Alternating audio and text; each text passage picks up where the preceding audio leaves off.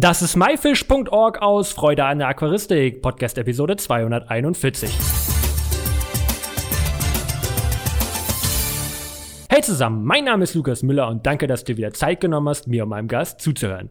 In der heutigen Episode geht es um die Aquaristik in Brasilien. Und dafür habe ich den Stefan Hetz am Telefon. Hallo Stefan, wie geht's dir? Hallo Lukas. Ja, geht so. Den Umständen entsprechend. Homeoffice, weil man halt nicht arbeiten kann. Aber ist auch schön, weil ich viel Kontakt zu meinen Fischen habe. Ich habe hier in meinem Arbeitszimmer ein relativ großes Regal mit Fischen.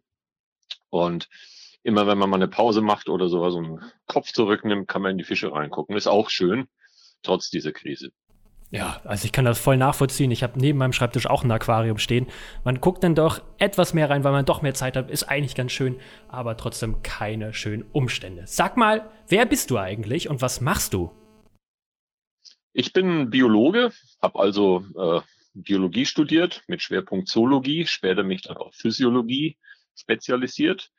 Habe in Erlangen studiert, bin dann schon vor über 20 Jahren nach Berlin gegangen, war dann eine Zeit lang an der Humboldt-Universität und äh, bin jetzt seit äh, einem Dreivierteljahr ungefähr beim ZZF, also Zentralverband direkt. Äh, ich selber bin aber bin nicht nur so wenn man so sagen würde, professioneller Biologe, sondern ich bin auch Hobbybiologe. Das heißt also, ich halte auch selber Tiere. Aber man guckt natürlich ganz anders drauf, wenn man selber Biologie studiert hat. Also sieht man seine Tiere teilweise ein bisschen in einem anderen Licht. Was ich gern mache, ist äh, Tiere beobachten. Was ich auch gern mache, ist Zeitschriften lesen, äh, wissenschaftliche Zeitschriften lesen. Wenn es geht, auch mal reisen in den Regenwald, auch mal was aufschreiben, sich mit Insekten beschäftigen, Spinnen, Fische und Amphibien mit Schwerpunktfischen momentan. Das so ganz kurz. Das könnte man über Stunden so weiterführen. Du hast ja eben schon von deinen ganzen Fischen ähm, erzählt und wir sprechen ja heute so ein bisschen aus Brasilien, da kommen ja einige Fische her. Was, äh, wie ist denn so deine Meinung zum Fischimport? Zum Zierfischimport, ja. Äh, das ist auch so eine ganz interessante Geschichte. Als ich das erste Mal äh, längere Zeit im in Südamerika war. Da waren wir in der Trockenzeit in Bolivien. Äh, da habe ich mitbekommen, wie dicht gedrängt manche Fische dann zu gewissen Zeitpunkten sind. Also das für mich war so, ein, so das, das Aha-Erlebnis, als ich mit einem Kescher durch so eine Pfütze gegangen bin, die vielleicht zwei Quadratmeter hatte und ich hatte dann äh, ungefähr 200 Exemplare von einem Apistogramma, von einer Sargbundbarschart da drin. Der ist auch später beschrieben worden als Apistogramma sororicula und äh, so mitgekriegt, was da so passiert. Zwei Tage später war die Pfütze weg. Äh, ich glaube, so die, die 1000 oder 1500 Fische, die da noch drin waren, waren alle tot beziehungsweise gefressen worden. Und da habe ich so mitgekriegt, wie, wie, wie dynamisch dieses ganze System so ist. Also die vermehren sich, dann hatten wir eine Regenzeit, dann hatten wir eine Trockenzeit, die Jahreszeiten und diese Schwankungen in der Population, die sind total interessant. Und da ist es natürlich auch für einen Biologen immer interessant, so zu wissen, wie sich denn Tiere auf so unterschiedliche Umgebungen einrichten.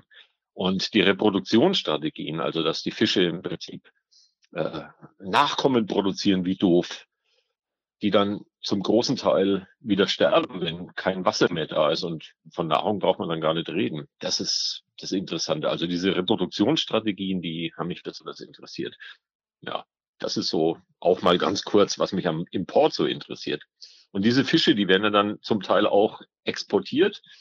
Und da ist immer so die Frage, wie das so passiert. Aber ach, also die Reproduktion ist eigentlich so das Wichtigste, was, was mich da interessiert. Was genau meinst du mit der Reproduktion? Naja, das ist, äh, das sind so zwei, zwei wichtige Grundtypen, die man so findet. Also wenn man es mit Menschen vergleicht, Menschen äh, reproduzieren sich ja auch. Wir haben halt meistens ganz wenige Kinder, aber äh, die Kindersterblichkeit ist Gott sei Dank äh, fast null. Das heißt, äh, wenn ich was in meine Nachkommen investiere, dann kann ich auch sicher sein, dass die das Erwachsenenalter erreichen. Bei Menschen zum Beispiel. Sowas gibt's auch bei extrem spezialisierten Fischen. Man denkt nur an mal an einige von diesen kleinen Harnischwelsen, einige kleine Loricariiden. Die legen ganz wenige Eier. Die Eier sind sehr, sehr groß. Die brauchen auch lang, bis sie sich entwickeln. Aber das funktioniert ganz gut, weil die Eier in der Höhle abgelegt werden, so dass der Reproduktionserfolg auch von diesen wenigen Eiern sehr hoch ist. Auf der anderen Seite Salmler zum Beispiel, da habe ich einige Arten, die können alle fünf Tage Eier legen und die legen alle fünf Tage um die 200 Eier. Das ist Wahnsinn. Die kann ich gar nicht alle aufziehen. Und die könnte auch zum Beispiel alle diese Biotop, wo die vorkommen, gar nicht ernähren. Also die produzieren eigentlich äh, Jungtiere im Übermaß. Und das sind dann die Tiere, die natürlich dann auch letzten Endes wieder zur Trockenzeit dann auch äh, einfach auch eingehen. Ne? Also das sind so diese zwei Extremfälle und da gibt's natürlich alle möglichen äh, Übergangsbereiche dazwischen. Die nennt man auch Reproduktions- und also R-Strategie und K-Strategie. Das ist so ein ganz wichtiger Punkt aus der Biologie. Ja, das ist, das ist so das, das Interessante. Und dann gibt's halt immer so, wie machen das die Tiere, wie machen das jene Tiere. Das ist so das Interessante für mich jetzt. Jetzt hast du auch schon erzählt, dass viele Fische ja gestorben sind. Ähm, wodurch sind denn die meisten Fische deiner Meinung nach gefährdet? Naja, die sind, die sind natürlich gefährdet durch die Jahreszeiten. Das ist so, so blöd, wie das klingt. So ist es halt auch. Also wenn, wenn da Flüsse austrocknen oder ganze Lagunen austrocknen, dann, dann sterben die. Äh, wo man sich immer, man kennt ja bei uns immer nur so diese, diese großen, diese großartigen Filme und diese Bilder, dass es in der Natur alles ganz schön ist und äh, man denkt jetzt so als, als Mitteleuropäer, ach, der Urwald, das ist das strotzende Leben, aber dass das ein täglicher Kampf ums Überleben ist, das ist auch ganz wichtig. Und wenn halt kein Wasser da ist und die in so einem abgeschlossenen Bereich da sind, in so einer Lagune und die Lagune austrocknet, dann sterben halt wirklich Tausende, Tausende von Fischen. Das ist der eine Punkt. Das ist natürlich. Ne? Äh, dann gibt es auch viele unnatürliche Sachen. Also unnatürlich ist zum Beispiel, wenn man Staudamm reinbaut, also wenn man aus einem Fließgewässer dann plötzlich einen See macht. Ja, für grüne Energie und so mag das alles ganz toll sein, aber für, für viele so Biotope ist es, ist es gar nicht toll. Wenn man sich mal vorstellt, viele Leute sagen, ja, dann baut man einfach so eine Fischtreppe hin. Ja, toll, dann baut man eine Fischtreppe hin. Dann schwimmt der Fisch dahin, schwimmt diesen Bach hoch und dann ist er oben plötzlich in einem See. Woher weiß der, wo er hin muss? Funktioniert es dann überhaupt noch? Ja. Dann natürlich die Regenwaldabholzung. Wenn man in den Tropen ist, im Wald drin, in so kleinen Gewässern, dann sind diese Gewässer äh, relativ kühl. Wenn man aber dann rausgeht und vielleicht 10 Meter, 20 Meter auf so einem abgeholzten Gebiet ist, da steigt die Temperatur plötzlich um 10 bis 15 Grad. Und die Gewässer werden sehr, sehr warm. Und da findet man auch keine Fische mehr, weil einfach auch äh, der, der, die, die Temperatur nicht mehr stimmt. Also es kann schon sein, dass das Wasser dann über 30, 35, 40 Grad hat. Regenwaldabholzung, Goldsuche. Ja, Goldsucher, die, die roden ja nicht nur und, und wühlen drin rum. Die verwenden ja auch äh, Quecksilber, was in dem weichen Wasser oft sehr besonders giftig ist, um, um das Gold auszuwaschen. Das sind so Punkte. Ja, und natürlich der Zierfischfang. Aber äh, so gemessen an den anderen Sachen würde ich den Zierfischfang also wirklich äh, recht niedrig einordnen, weil wer würde schon Fische fangen, wenn, wenn da Hochwasser ist, wenn es schwierig ist? Die meisten fangen halt auch die Fische, wenn Niedrigwasser ist, weil man da in wenig Wasser sehr, sehr viele Fische rausfangen kann, die möglicherweise in zwei, drei Wochen sterben. Ne? Ist es jetzt in deiner Meinung denn ein Vorteil, wenn die Fische dann gefangen werden, statt jetzt in diesen Pfützen ähm, natürlich den äh, natürlichen Folgen zu sterben? Na, ich weiß nicht, ob es vom Vorteil ist. Für ein, für ein Individuum ist es vielleicht vom Vorteil. Äh, man muss natürlich auch, man darf die natürlich auch nicht alle rausfangen, das ist klar. Und äh, man muss natürlich auch sehen, äh, dass, es, dass man das Ganze differenziert betrachten muss. Die meisten Zierfische, die, die exportiert werden, das sind ja wirklich die, die sich, die sich wahnsinnig stark vermehren. Das ist von, von, von wenigen Arten ist es experimentell untersucht worden, wie hoch die Vermehrungsrate ist. Und da haben die nicht einfach einmal die Leichen lassen und es hochgerechnet, sondern die haben die auch wirklich teilweise über ein halbes Jahr oder ein Jahr beobachtet und die Eier gezählt. Äh, so ein Zitronensalmler zum Beispiel, das waren auch so die ersten Salmler, die ich nachgezüchtet habe, die können tatsächlich so äh, im Lauf eines äh, Reproduktionszyklus, also über mehrere Wochen, über 8000 Eier legen. Und äh, vom Gewicht her ist es so, also sie sind ganz kleine Eier, aber vom Gewicht her ist es so, dass es eineinhalbfache äh, des Weibchengewichtes ist. Und wenn die so viel Eier legen, dann haben die natürlich auch so viele Nachkommen. Jetzt braucht so ein Salmler auch nur ein halbes Jahr, um geschlechtsreif zu werden. Und wenn man das jetzt so sich überlegt, was dann nach zwei Jahren oder drei Jahren äh, in einem, in einem Gewässer wäre, das wären sehr viel mehr Fische, als das Gewässer überhaupt vertragen kann. Also insofern äh, ist es natürlich, dass die Tiere, dass die Tiere sterben in der Trockenzeit. da leben ja auch wieder andere Tiere davon. Und diese sterbenden Tiere sind ja auch wieder Dünger quasi für Bakterien, die dann wieder dafür, äh, dafür dienen, Einzeller zu äh, ernähren, die dann auch wieder als Jungfischfutter drin sind. Da kann man natürlich auch argumentieren, wir würden da eingreifen, aber wie stark greifen wir ein? Also wir greifen vielleicht irgendwo so im, im, im 0,000 Promille-Bereich oder so ein. Also insofern ist es für einen einzelnen Fisch, der da rausgefangen wird und, und nicht stirbt, natürlich positiv. Äh, insgesamt ist es ein sehr geringer Einfluss, wo ich sagen würde. Da sind die anderen Sachen einfach größer. Da gibt es auch jede Menge Publikationen dazu. Äh, aber ich würde es nicht so einfach jetzt bezeichnen, dass es toll ist, dass wir da hingehen und die Tiere da rausholen. Aber es ist was Vernünftiges. Und es sind auch noch ganz andere Argumente, die da kommen, dass Leute davon leben, dass zum Beispiel auch Indianer indigene Fische fangen und davon ein kleines Einkommen haben. Äh, das muss man ja auch beobachten. Und das sind durchaus Argumente, die für einen Zierfischfang sprechen und auch für den Kauf von Wildtieren sprechen. So habe ich das ja jetzt noch gar nicht gesehen. Wir haben ja jetzt schon ein bisschen über Fischfang äh, und Import gesprochen. Ähm, wie viele Fische sterben denn bei so einem Fang? Ja, das ist eine schwierige Sache, das so äh, zu beantworten. Das ist eigentlich eine gute Frage über den, den, das Sterben beim Fang. Da weiß man nicht viel. Also wir haben jetzt im Dezember, da waren wir in äh, Südamerika, da war ich äh, im Bundesstaat Pará am Xingu. Da haben wir gesehen, dass die Leute sehr selektiv fangen. Die fangen diese tollen L-Wälse, die man überall vom Xingu bekommt.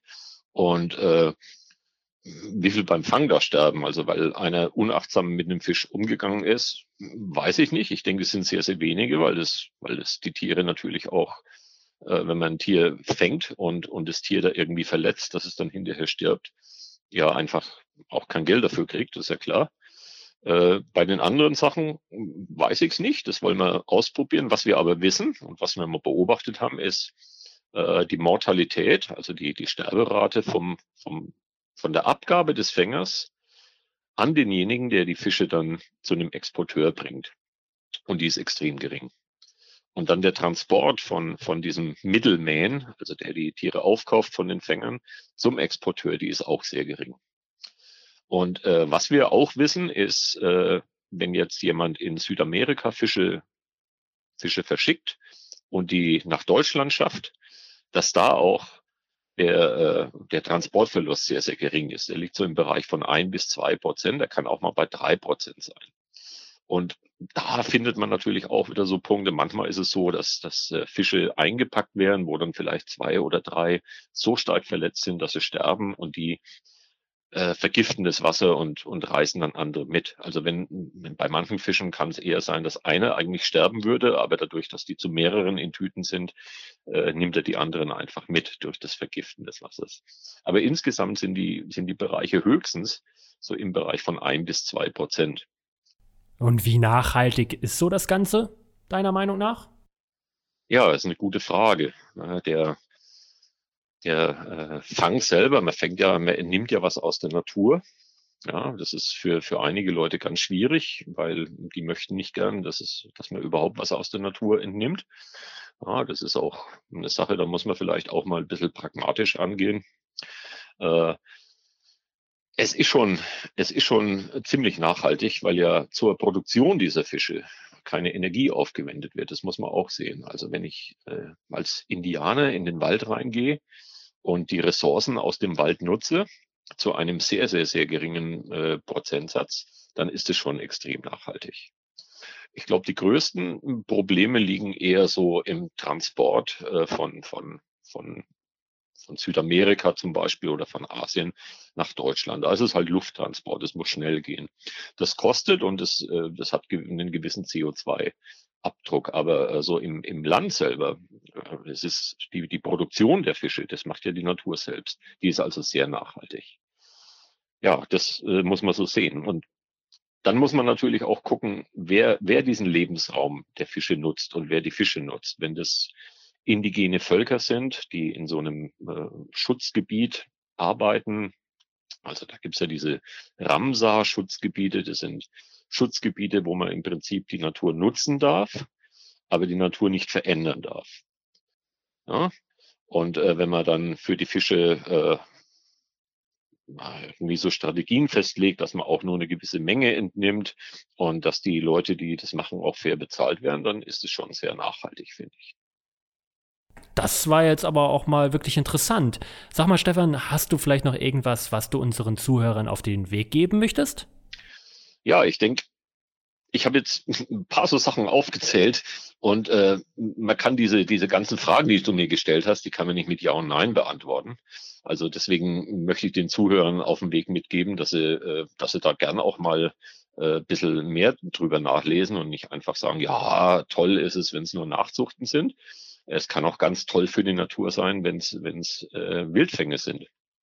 Das kann auch durchaus äh, über diese über diese ganze äh, verketteten Bereich äh, der Natur mehr nützen, wenn man ab und zu mal Fische rausnimmt. Also auch im Hinblick drauf, dass man natürlich keine Fische rausnimmt, die die gefährdet sind und auch keine Fische rausnimmt, äh, die man nicht entnehmen darf. Also die Gesetze beachtet, was man natürlich macht.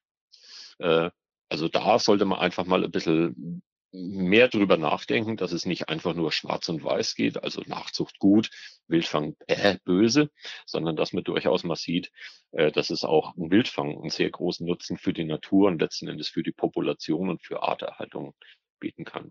Ein bisschen was zu den Tieren habe ich auch auf meiner Seite aufgeschrieben. Da kommt relativ viel Physiologie vor. Ich bin halt der Biologe. Aus dieser Haut komme ich nicht mehr raus in meinem Alter. Äh, vielleicht mag da auch einer mal bei Native Fish Org irgendwie nachlesen. Aber macht euch Gedanken darüber und vor allem auch äh, jetzt im Bereich der Corona-Krise, äh, guckt, guckt mal mehr in eure Aquarien rein. Da gibt es so viele Sachen immer noch zu beobachten. Das ist einfach nur klasse. Na, das waren ja wundervolle Worte zum Ende. Stefan, vielen, vielen Dank für deine Zeit und deine zahlreichen spannenden Antworten. Also du hast mich total mitgerissen und äh, gibst mir auch ein kleines anderes Bild über Wildfang. Ähm, und ja, ich hoffe, ich kann dich jetzt demnächst hier nochmal begrüßen. Da hat mir sehr viel Spaß gemacht. Ja, mir hat es auch Spaß gemacht und äh, ging ja auch relativ, relativ flott und relativ gut. Also besten Dank und alle, die zuhören, äh, vielen Dank fürs Zuhören. Ne? Also tschüss dann aus Berlin. Das war myfish.org aus Freude an der Aquaristik. Danke, dass du heute Zeit genommen hast, dir diesen anzuhören. Ich hoffe, du konntest einige Infos aus dieser Episode mitnehmen. Alle weiteren Infos zu dieser Episode mit Bildern und Links findest du wie immer unter www.my-fish.org slash Episode 241. Wir hören uns nächsten Freitag wieder. Danke und tschüss. Bleibt alle gesund. Äh, euer Lukas.